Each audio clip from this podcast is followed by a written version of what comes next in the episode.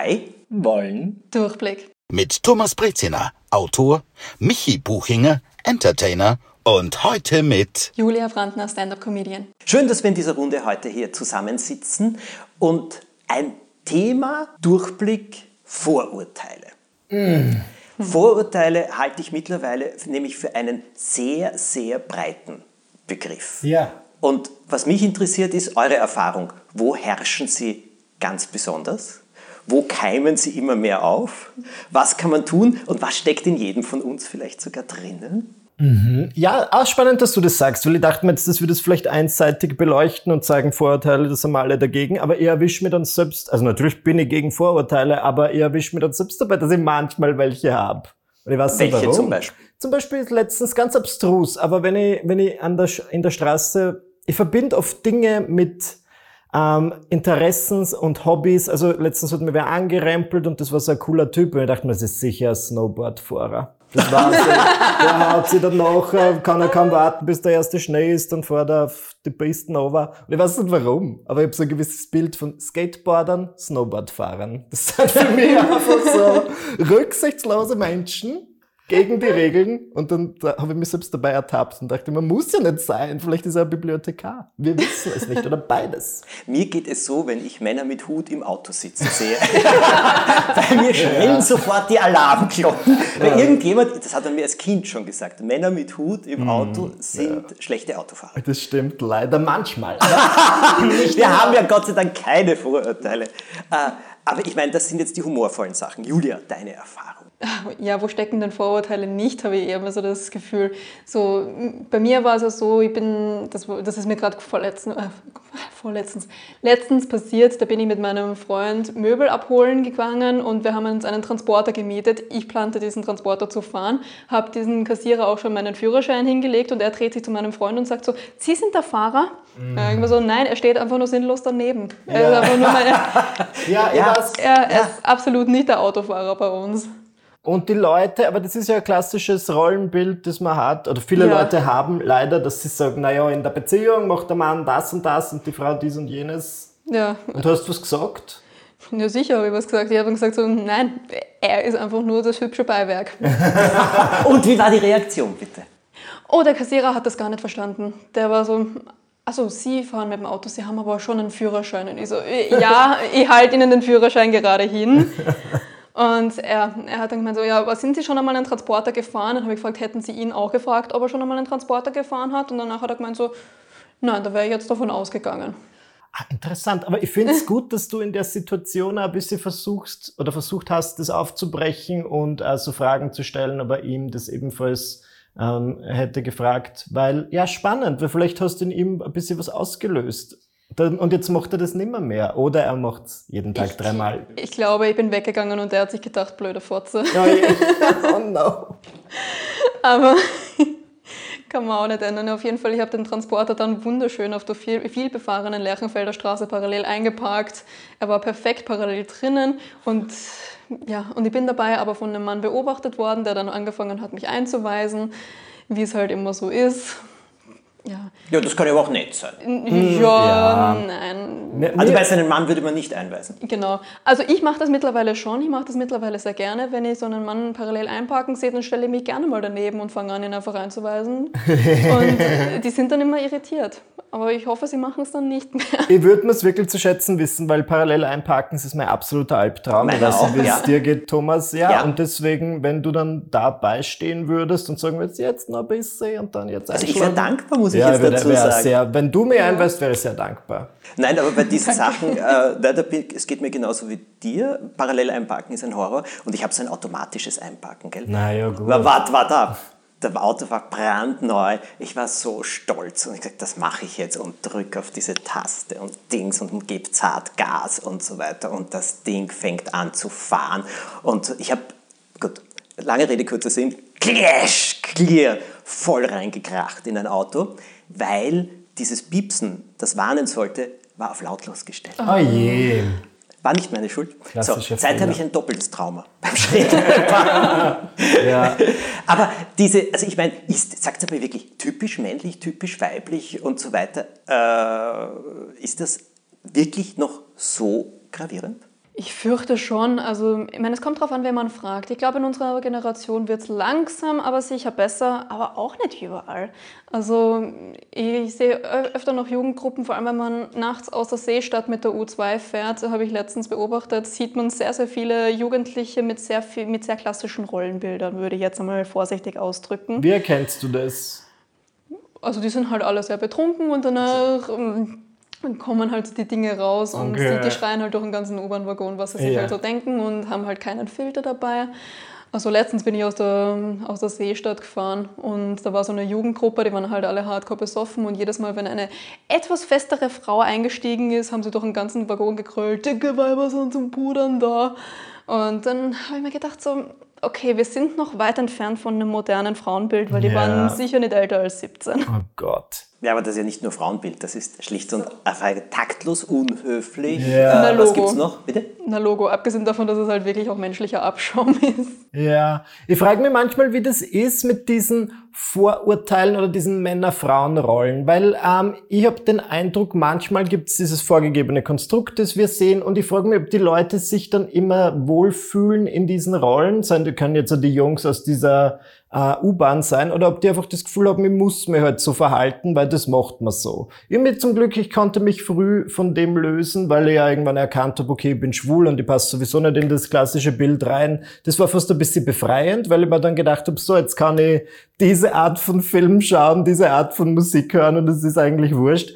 Nur ich habe es vorher eigentlich hätte ich auch können, nur es war mir nicht so bewusst. Ich bin dann immer ähm, schockiert, dass halt viele Firmen natürlich noch irgendwie nach dem agieren. Eine Freundin von mir hat mir bei einem Kinoverleih gearbeitet und ihre einzige Aufgabe war, Filme in Männerfilme und Frauenfilme einzuordnen. Und dann dachte ich mir, dass es so eine Person für das gibt, hat mich schon mal ein bisschen überrascht und natürlich, dass so vermarktet wird.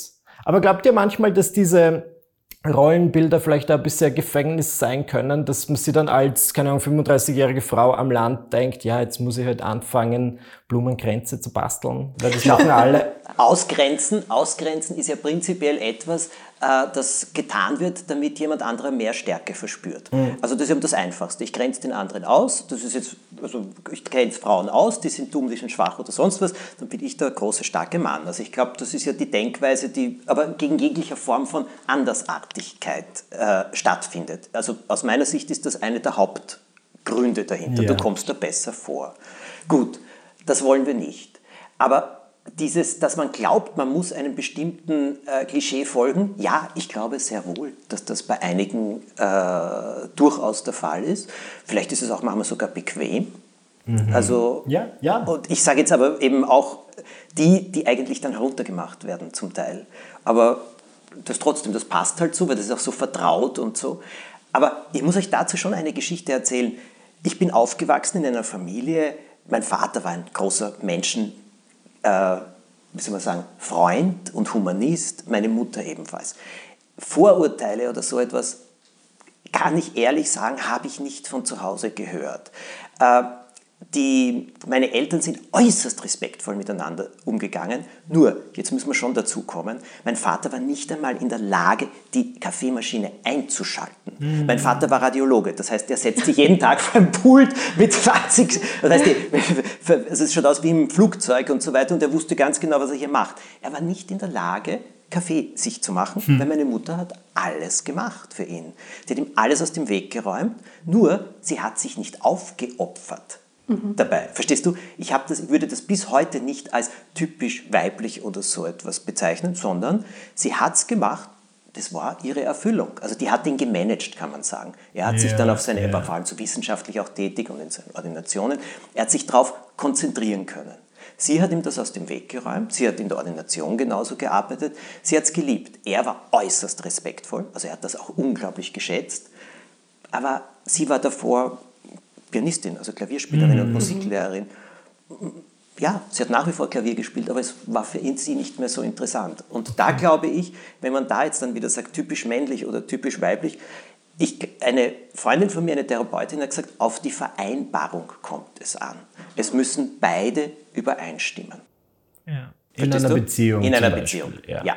Wie gespielt wird. Und dann, glaube ich, ist alles hier möglich. Ja, interessant. Würde ich dir zustimmen, ja. Also, also ich würde dir teilweise zustimmen, weil natürlich kommt das total darauf an, wie man es sich ausmacht. Und wenn beide mit so einem Arrangement wie bei deinen Eltern jetzt glücklich sind, why not? Also bitte, wenn ihr, wenn ihr alle damit glücklich seid, ist das doch super. Also wenn deine Mutter total erfüllt war, wunderbar. Also ich beobachte nur sehr oft, dass oft Frauen diejenigen sind in heterosexuellen Beziehungen jetzt, die sich mehr für den Mann aufopfern. Und ich weiß nicht, ob das dann immer so der Zufall ist, dass sich das gerade so ergibt, wenn das halt so häufig so ist.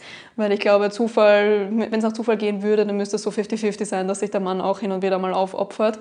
Aber ist halt meistens dann doch nicht so. So, und das sagt mir jetzt etwas dazu. Das interessiert mich nämlich sehr. Weil man kann etwas füreinander aus Liebe tun. Natürlich. Oder sich aufopfern. Mhm. Aber aufopfern, gibt es da einen Zwang dazu? Oder warum tut das dann jemand?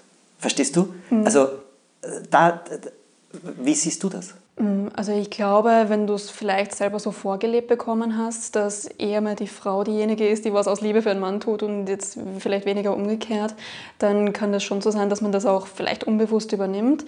Man sieht ja auch häufig oder man hört ja auch häufig, ja, also Haushalt ist Frauensache, das bisschen Haushalt macht sich von allein, sagt man Mann, so diese, diese Klassiker, die man halt so ja. kennt. Das ist wirklich noch und so ich schreibe gerade ein Buch über die Geschichte der Erde und das war eines der Kapitel, wo ich so ah, gelesen habe, dass, da, ja, dass, die, dass die, also viel mehr Verständnis war, dass die Frau immer diese Doppelbelastung hatte, die früher mhm. in den 50er, 60er Jahren des vorigen Jahrhunderts so als Selbstverständlichkeit genommen wurde. Ist das echt heute noch so? Da gibt es eine Studie dazu, dass ein Ehemann einer Frau sieben zusätzliche Stunden Haushaltsarbeit pro Woche beschert. Also in klassischen Beziehungen. Deshalb erholen sich auch alleinstehende Frauen zum Beispiel schneller von Herzinfarkten als Verheiratete. und, und ich habe das meiner Mama vorgelesen. Meine Mama ist verheiratet seit 13 Jahren. Und sie hat nur gesagt, so Julia, ich verstehe es total. Du bist eh bisexuell, such eine Frau. Ja, ja. Und, was tust du? ich habe einen relativ femininen Freund. Also das, ah, das passt schon. Also wir sind, wir sind sehr gleichberechtigt. Ist das jetzt schon wieder ein Vorurteil? Mm, Weil er Femininer Nein, ist, ist er einfühlsamer oder so? Nein, er bezeichnet sich ja selber so und äh, also ich würde jetzt nicht sagen, dass er viel einfühlsamer ist, aber ähm, ja, okay, doch, wenn man so vorurteilsbehaftet sprechen möchte, doch, doch, würde ich schon sagen, muss ich dir schon, muss ich dir schon zustimmen. Michi, kennst du das übrigens auch? Gibt es auch ein schönes Vorurteil. Äh, ich habe ja so gerne schwule Freunde, weil die sind wesentlich netter und wesentlich einfühlsamer. Ja, ja das, das ist doch genauso ein Vorteil. Ich meine, ich hm. kenne jede Menge, die absolut nicht nett sind. ich glaube, es ist, man rutscht, von, man rutscht von einer Rolle in die nächste. Zumindest war es so bei mir, dass ich irgendwie vor meinem Outing, mir recht früh geoutet mit 15 oder so, mhm. dachte, ich muss in dieses klassische Hetero-Junge an der katholischen Privatschule Bild passen und habe versucht, Fußball zu mögen, habe es aber nicht gemacht. Dann habe ich mich irgendwann geoutet und bin dann äh, so mit 18 und in den frühen 20ern eben in dieses Bild, äh, in dieses Vorurteil ein bisschen reingerutscht, weil ich das Gefühl hatte, ganz, ganz viele Leute, besonders, und vielleicht ist es jetzt auch wieder ein Vorurteil, eine gewisse Art von junge Frau sucht halt so einen schwulen besten Freund, wo sie aber nicht wirklich interessiert, wie es dem geht, sondern sie will einfach jemanden zum Shoppen haben und zum Prosecco trinken und dem sie halt die Männerprobleme erzählen kann. Ja, ich habe dann früh festgestellt, ich bin dann für diese Personen, die das erwarten, wahrscheinlich eher enttäuschend, weil ich das nicht so Weil du keinen Prosecco magst. Weil ich keinen Prosecco mag, sondern in der Früh, da wird's mal wieder schlecht. Ähm, ja, und ich habe das dann irgendwann gekonnt abgelegt, aber ich habe schon gemerkt, mir ist das irgendwann so aufgefallen, sobald du dann vorgestellt wirst als schwuler bester Freund, dann denke ich mir, das ist ja irgendwie komisch. Das sagst ja, du auch nicht, das ist mein heterosexueller Ja, das ist es Freund, ja. ja. Also das sind so die, ich sage, Das ist halt ein klassisches, durch die Medien propagiertes Bild, das so existiert. Da irgendwelche Romcoms haben sie sich angeschaut und haben sich gedacht, so einen hätte ich auch gern. Den hole ich mir. Ich lese euch jetzt etwas vor, wenn ich es finde. Es sind ja LGBTQ-Liebesromane sind unglaublich äh. Also auf Netflix läuft äh, Heartstopper, riesiger Erfolg. Und es gibt jede Menge Romane, die entweder über lesbische oder über schwule Beziehungen erzählen. Mhm. Und es sind meistens ähm, Liebesgeschichten wie ein Prinz aus England verliebt sich in den äh, Sohn der ersten weiblichen amerikanischen Präsidentin und was daraus alles entsteht. Ich gebe zu, ich lese es mit größtem Vergnügen. Mhm. So, und jetzt habe ich eine Literaturkritik darüber gelesen, die mich allen Ernstes, die mich also wirklich sehr, sehr erschüttert hat, denn hier steht, dass sie eben so äh, konventionell alle erzählt sind. So, Und dann steht allen Ernstes von einer Literaturwissenschaftlerin oder Kritikerin. Viele dieser Romane präsentieren ein monogames Beziehungsmodell, bei welchem die Liebe zweier Personen idealisiert wird. Soll heißen, zwei Menschen verlieben sich, kommen nach einem leicht überwindbaren Problem zusammen und machen es sich im häuslichen Glück gemütlich. Dass das für queere Personen weitaus problematischer sein kann und vielen äh, auch gar nicht als erstrebenswert erscheint, komme in solchen Geschichten nicht vor. Okay, jetzt will ich kurz, dass du mir diese Kritik erklärst, das wäre fünf. Was, was meint die Person? Genau. Soll ich dir sagen, das klingt für mich wie ein Forturteil.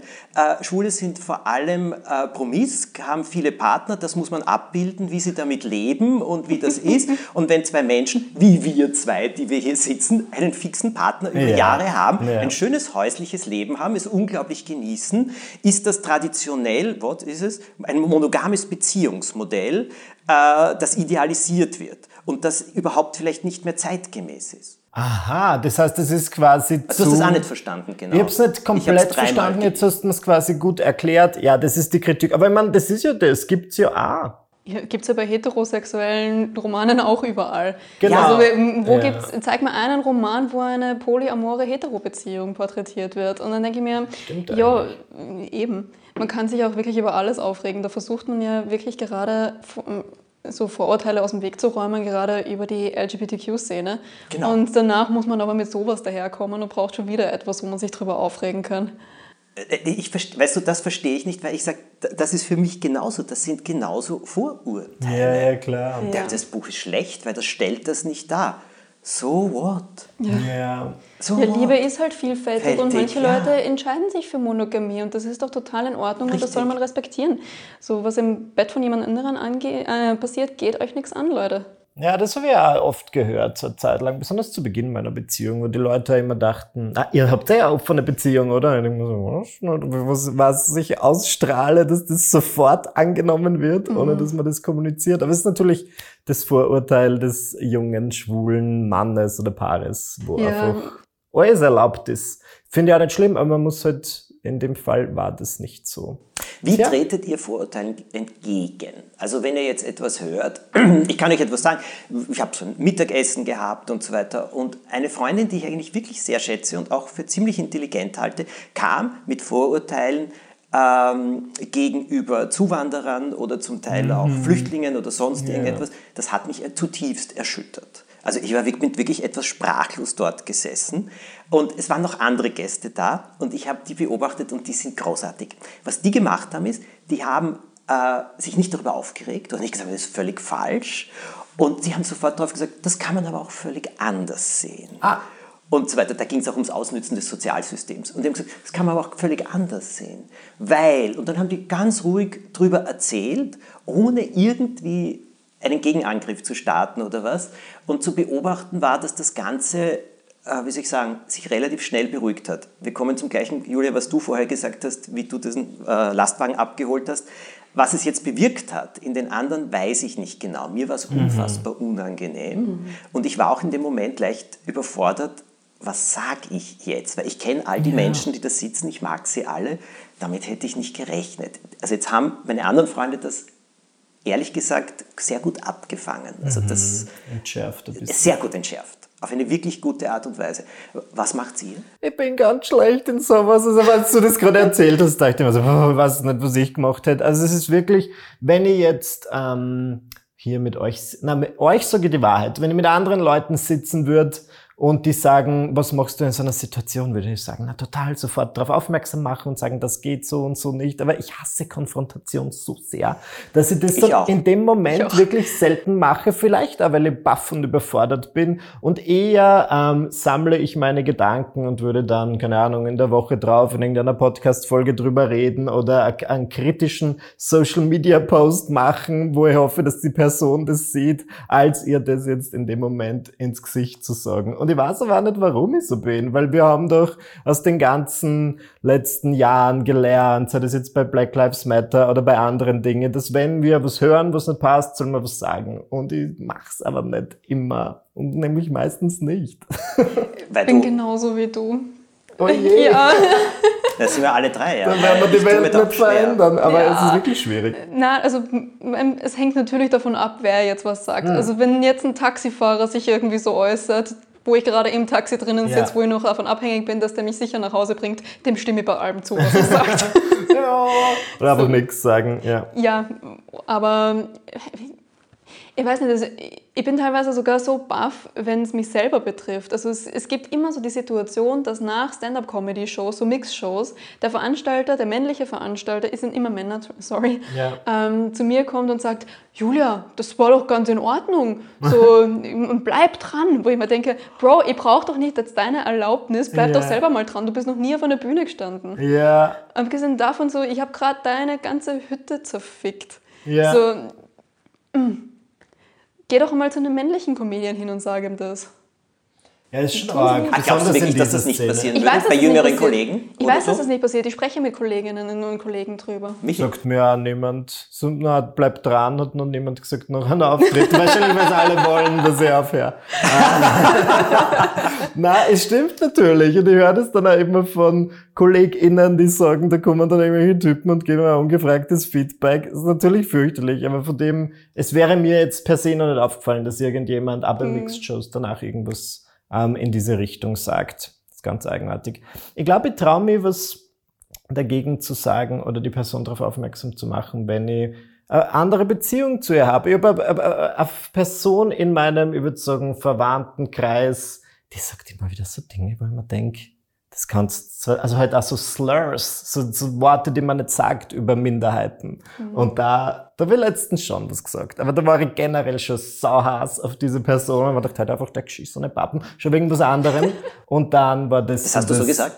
Geh Genau, heute, heute, geschissene Pappen. Heute geschissene Pappen. Nein, ich gesagt, das sagt man nicht mehr. Und es gibt ein anderes Wort. Nur dazu waren wir in einem Lokal. Und ich finde das dann immer voll unangenehm, wenn jemand total laut das Z-Wort oder was er immer sagt. Und dann muss ich so sagen, so, na, ähm, weil dann glauben mir die anderen Gäste, ich bin urgut mit dieser Person befreundet und denke genauso. Du bist du mit dieser Person assoziiert danach. Genau, und da wollte dem wollte entgegenwirken.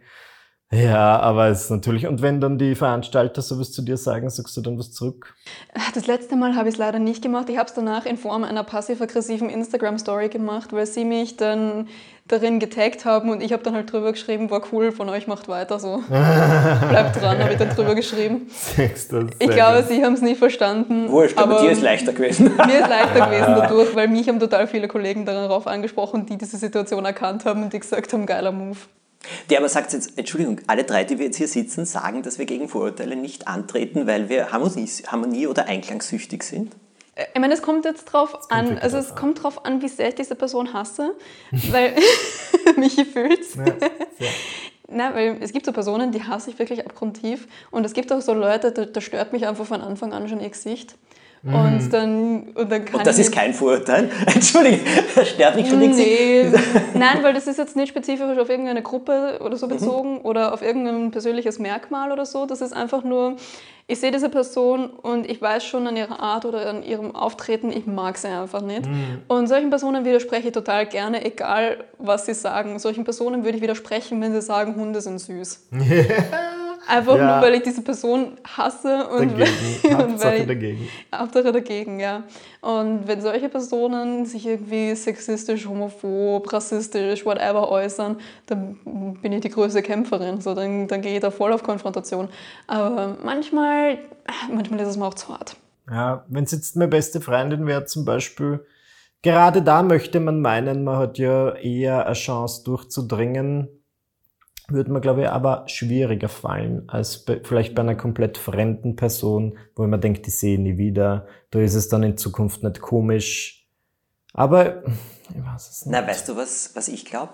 Äh, bei besten Freundinnen, Freunden oder Leuten, die, mit denen ich keinerlei nahe Verhältnis habe, fällt es mir am allereinfachsten.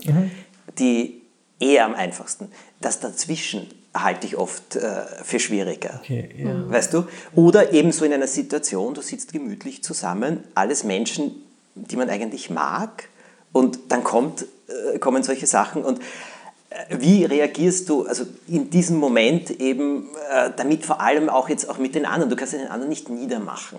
Auch wenn es der größte Quatsch ist. Entschuldigung, also wenn es wirklich etwas ist, wo man sagt, das darf jetzt aber bitte nicht wahr sein. Aber du kannst den anderen nicht niedermachen. Einen Trick habe ich schon, das ist die Fragen stellen. Das Beste ist, meinst du das wirklich?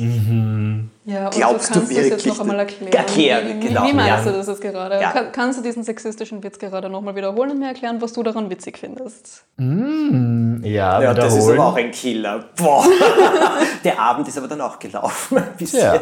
Aber nein, Ja, da du, muss die Person halt gehen, ja, aber es ist wenn auch ich so. Gastgeberin bin. Ja, richtig. Aber ich glaube auch, dass es irgendwo äh, hier Grenzen gibt. Mhm. Und es ist nicht nur, dass es, ich glaube, dass es irgendwo Grenzen gibt, es gibt Grenzen. Punkt aus Ende. Also nur wenn es eben von Leuten kommt, die einem doch näher stehen, ist es deutlich herausfordernder. Ja, verstehe, sehe ich wirklich genauso. Aber jetzt, der heutige Tag wird mein Leben verändern, weil ab heute beschließe ich, sobald ich was her, was mir nicht passt, sage ich was. Super. Super. Ja, schauen wir mal, wir reden das nächste Mal, wenn wir uns sehen, ob ich es wirklich durchgezogen habe. Aber es würde mich schon freuen. Aber egal was ist, es muss kein Vorurteil sein. Wenn ich jemanden sehe, der ein Outfit anhat, das mir nicht gefällt, sage ich was. Ja, aber wisst ihr, ich sage euch, weil wir vorher gesprochen haben, typisch Mann, typisch Frau oder Haushalt und so weiter. Ich glaube, dass diese Vorurteile aber ins Gegenteil mittlerweile auch schon ganz stark umschlagen. Was meinst du damit? Kannst du das was noch die mal Aufgabe genau des Mannes erklären? ist. Was die Aufgabe eines Mannes ist. Eines guten und richtigen Mannes, eines guten und richtigen Familienvaters zum Beispiel. ja. Was er zu tun hat, welche Rolle er zu spielen hat. Das gibt es genauso bitte. Natürlich. Und wie. Also die, das erlebe ich in meinem Freundeskreis auch heftigst. Also wo auch manche sagen, sie finden es leicht überfordernd, was sie noch alles jetzt schon erfüllen sollten oder tun So, sollten. ja klar. Verstehst du? Ja, ich verstehe es. Weil ein guter, also das sind Vor Vorurteile sozusagen im positiv-negativen oder äh, weil das also Vorurteil eben, was heute oder das Urteil, was eben ein guter Familienvater heute alles tun sollte. Ja, vor allem, der muss ja auch total viel Kohle nach Hause bringen heutzutage. Das hält sich ja auch immer noch. Und bei mir ist es ja so, ich arbeite mehr als mein Freund und ich verdiene halt entsprechend auch ein bisschen mehr. Und dann fragen mich total viele Leute so, willst du nicht einen Mann, der dir was bieten kann? Wo ich mir denke, Alter, äh, erstens einmal, Mom, I am a rich man.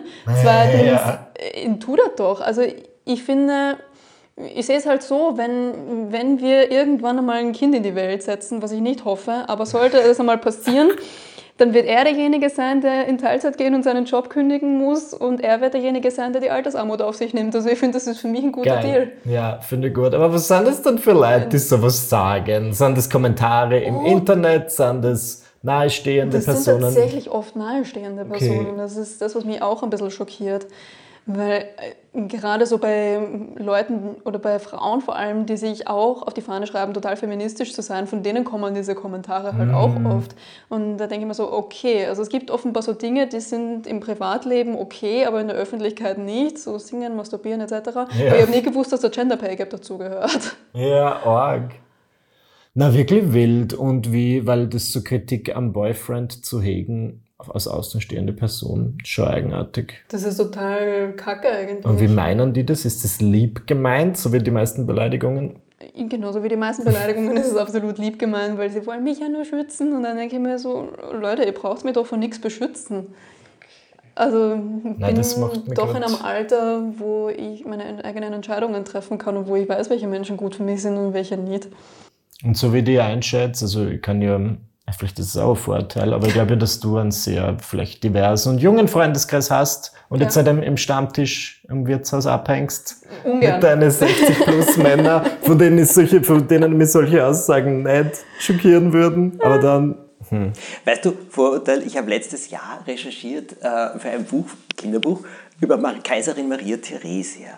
Und das, die hat mich ganz schwer beeindruckt insofern, diese Frau war mit Vorurteilen ja äh, konfrontiert der ärgsten Sorte. Das war die weibliche Thronfolgerin. Sofort haben alle anderen rundherum geglaubt, na, dumm und irgendwas, das ganze Land krallen wir uns jetzt am besten, weil die schafft es nicht. Die hat sich wirklich behauptet. Also die hat gesagt, sicher nicht. Dann hat sie ihre große Liebe geheiratet und diesen Franz Stephan, ganz große Liebe, der wollte nicht regieren. Der wollte einfach nicht, das wollte er nicht, der hat die Finanzen gemacht. Cool. Und mit den Kindern hat er gemalt und Kunst gemacht. Und Naturhistorisches Museum, also Forschung und so weiter, das hat ihn irrsinnig Ja, interessiert. ja. Sie hat regiert. Und die hat sich über also all das, was da hinein interpretiert worden ist, oder Vorurteil eben hinweggesetzt, offensichtlich, so wie ich es verstanden habe, äh, indem sie einfach agiert hat und sich das nicht gefallen hat lassen. Größter Erfolg. Nur die Familie war völlig untypisch, mhm. weil eben ihr Mann nicht der große Herrscher war, sondern ganz im Gegenteil, im Hintergrund äh, gemacht hat. Also zum Beispiel, die haben jede einzelne Erzieherin oder Erzieher für ihre Kinder persönlich ausgesucht und jeden Monat musste diese Person ähm, erzählen, wie die Fortschritte des Kindes sind. Und wenn man, wie viel hat es gehabt, 14 Kinder hat, ist das natürlich eine schöne Aufgabe. Ja. Aber das ist vor 250 Jahren die Historikerin, die, mit der ich gesprochen habe, die gesagt hat, wenn man sie beschreiben will, dann kann man sagen, a hardworking mom. Das war sie. Ja, aber die hat sich über alles hinweggesetzt. Und eigentlich einen Riesenerfolg auf diese Art und Weise gelandet. Nur diese Vorurteile waren damals genauso schon da sowohl gegen sie mhm. als auch gegen ihren Mann auf der anderen Seite. Der war nicht so typisch Herrscher, männlich oder sonst etwas, wie man sich das erwartet hätte. Es wird nicht besser. Na, wenn man so die Leute eh lässt, einerseits würde die Leute jetzt aufmerksam machen, gleichzeitig denke ich mal, wenn jemand mir mit Vorurteilen begegnet, lass die Leute reden. Die Menschen, gewisse Menschen, bei denen was nicht wichtig ist, die werden eh immer Vorurteile haben und glauben, dass ich so oder so bin und oder sich erwarten, dass ich diese Rolle erfülle. Und dann denke ich mal, auf euch scheiße und den Rest, wo ich was verändern kann, da versuche ich es. Das ja. ist jetzt das, was ich aus dieser Folge mir rauspicke, mit die Rosinen aus dem Strudel. Ja, also ich muss ehrlich sagen, äh, apropos Durchblick, ich hätte nicht gesagt, dass manches, was äh, ihr jetzt geschildert habt, auch du, Julia, geschildert hast, also dass sich das noch so abspielt, ja. Wahnsinn. Aber ich glaube, man kann mit Haltung also schon dem Ganzen begegnen. Also alles Haltung. Haltung. Das ist mal ein Wort, das ich mal aufschreiben sollte. Haltung. Weil äh, ich glaube auch nicht dieses Kämpferische, also ich, ich sage immer, bei Kampf ist immer ein Gegendruck. Also da, es ist manchmal wichtig, um etwas zu durchbrechen, aber sehr, sehr oft passiert dann eigentlich ein Gegendruck. Und mhm. das finde ich nicht gut. Und da herumzukommen, und das ist Haltung, wenn es die Ruhe bewahrst oder eben deine persönliche ja. Haltung deswegen mhm. nicht verlässt oder die den ganzen blöden Witzen nicht zustimmst oder ja. sonst etwas. Ja. Und, äh, oder Fragen stellst. Also das sind meine Sachen. Finde ich gut, habe ich nichts hinzuzufügen. Punkt. Du, so, liebe Julia, und jetzt, wo kann man dich überall äh, sehen, dir folgen, mehr über dich erfahren? Also man kann mir gerne auf Instagram folgen. Da heiße ich aktuell noch, wird nicht stattfinden, aber ich plane mich bald umzubenennen in Ich bin Julia Brandner, damit man mich leichter findet. So, weil es ist nämlich gar nicht so einfach, einen, einen Instagram-Namen mit seinem Klarnamen zu finden, wenn man Julia Brandner heißt. Da waren meine Eltern sehr kreativ mit der Namensgebung. Ansonsten kann man mich auf Facebook unter Julia Brandner finden. Und es gibt äh, eine Comedy-Show von mir in Wien, die heißt Chips and Comedy. Und da würde ich mich auch immer über ein neues Publikum freuen. Selbstverständlich gerne. Danke, dass du da warst. Danke für die Einladung. War ganz interessant. Das heißt ganz interessant, ich habe es sehr interessant gefunden. Ich bereue es nicht. ich auch nicht. Alles Gute, bis zum nächsten Mal.